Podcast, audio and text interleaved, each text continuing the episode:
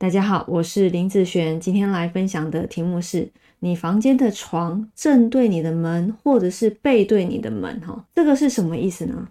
譬如说，这是一个房间啊，那这个房间呢，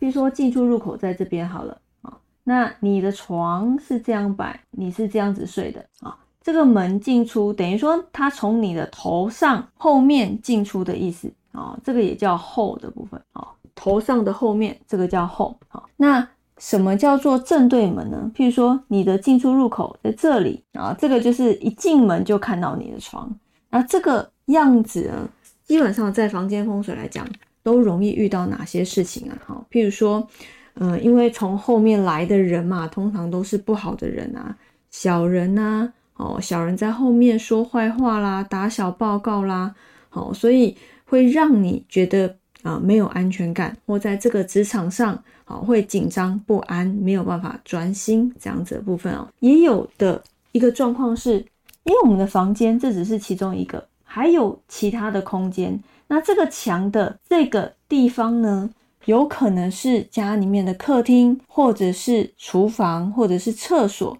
所以，当你的这个头的这个位置，你在睡觉的时候，你的家人在外面。开电视开得很大声，好，或者是呃在厨房里面铿铿锵锵的煮饭，或者是人家在厕所洗澡。其实你在这里睡觉，你后面的这些空间，他们在做这些事的时候，都很容易影响你的睡眠。好，当然影响你的睡眠，你就会睡不好啊，或者是人家说浅眠呐，哦，就会啊可能一醒来好不容易睡觉了，那因为被他们吵到的关系。就又睡不着了，那睡不着就变成又很晚睡，那早上又要很早起来上班，整个精神就不是很好哈。所以，呃，在房间的风水里面，我有看过很多的房间都有